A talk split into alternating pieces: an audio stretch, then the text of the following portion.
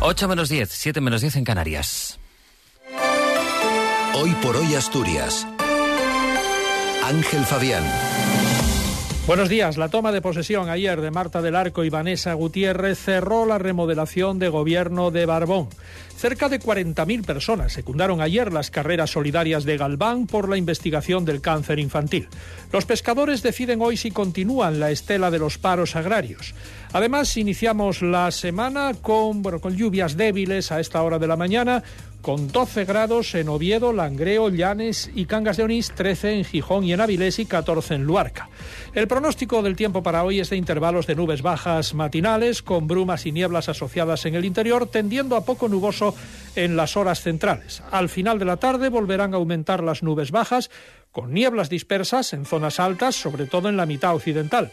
Precipitaciones débiles a estas primeras horas en el litoral que remitirán a lo largo de la mañana de oeste a este. Temperaturas mínimas en descenso en la cordillera se esperan al final del día y máximas en descenso. Heladas débiles y dispersas en cotas altas de la cordillera. Vientos flojos de nordeste y este. Mañana vamos a tener algunas nubes, pero sin lluvias. Subirán las temperaturas diurnas y bajarán las nocturnas. El miércoles tampoco habrá lluvias, pero aumentará la nubosidad y soplarán vientos moderados del sureste. Por cierto, a esta hora también hay retenciones en la autopista En la zona de obras del nudo de Serín, unos tres kilómetros de, de retención en dirección a Gijón. Así es como eh, empezamos la mañana. Martín Valle nos acompaña en la técnica. ¿Tienes huerta o jardín?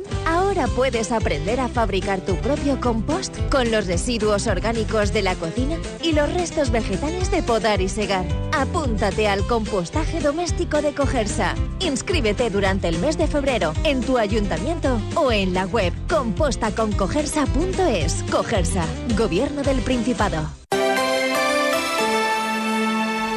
Son las 8 menos 8 minutos de la mañana. Barbón cerró ayer su remodelación de gobierno con la toma de posesión de Vanessa Gutiérrez en Cultura y Marta del Arco en Derechos Sociales. Barbón dio las gracias ayer a las dos nuevas consejeras y defendió la labor de su gobierno. Asumís el reto de formar parte de un equipo, de un gobierno de unidad progresista con vocación reformista que reivindicamos, sostenido sobre dos proyectos políticos que han sido capaces de ponerse de acuerdo en las prioridades de Asturias siendo conscientes además que somos el gobierno de Asturias, de toda Asturias, de los asturianos y asturianas que nos apoyaron y de los asturianos y asturianas que no lo hicieron, porque en Asturias solo hay un gobierno y es este. Es este gobierno con esa vocación de liderar la década del cambio de Asturias. Vanessa Gutiérrez, que asume cultura, política, lingüística y deporte, explicó que su objetivo a corto plazo es aligerar los procesos administrativos para la concesión de ayudas o tener en breve un plan de normalización del asturiano, aunque hay mucho más trabajo, dice.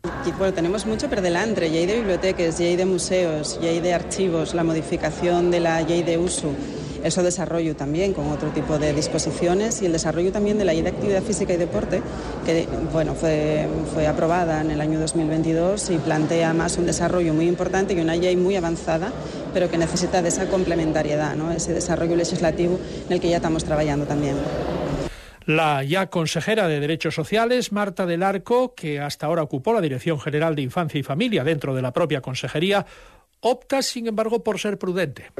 Sincera y tranquilamente necesito sentarme, necesito eh, tener contexto, no puedo, no, yo no soy una persona que decida sin tener contexto y sin tener claras las cosas y necesito un poco de tiempo justamente para eso, para hacer un análisis full time, muy, con muy poco tiempo, porque no vengo de fuera de la consejería, como bien se, sabe, pero para ser sensata necesito un poco de tiempo para poder plantear eh, cuestiones alcanzables y no decir cuestiones que no son más que sueños. Lo mío, trabajo por objetivos y entonces necesito un poco de tiempo para poder planteármelos.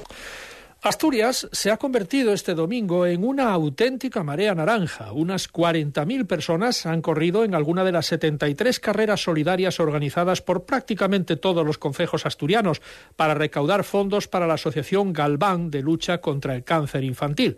Lo recaudado será destinado a investigación, como explica Lenard Koch, presidente de Galván, quien confía en superar los 60.000 euros de ediciones anteriores.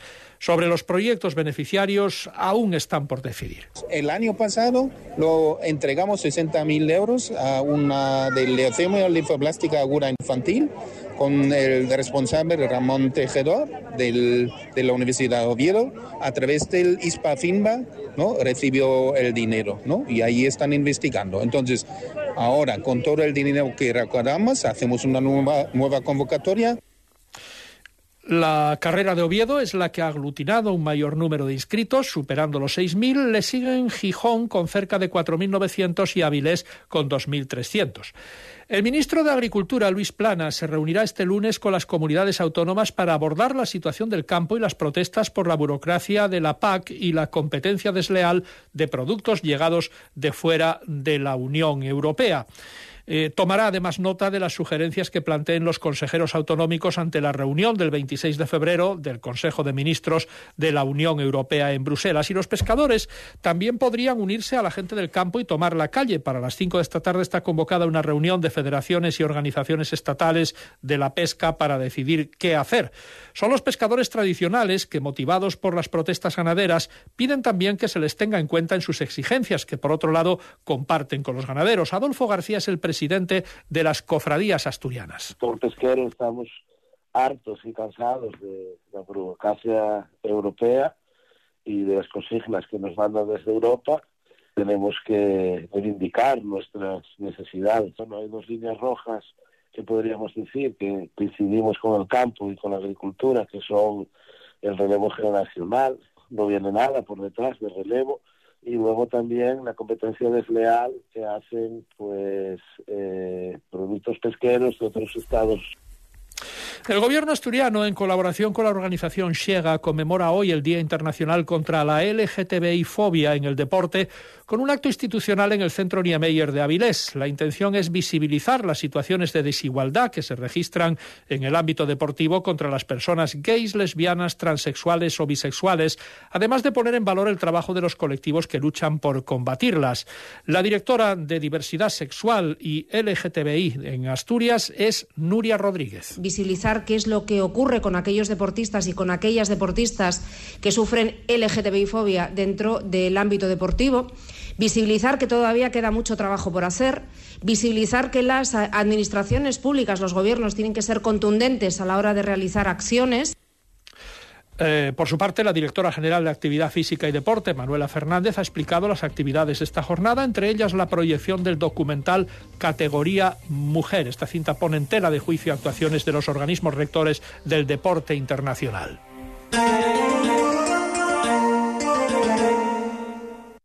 Ser.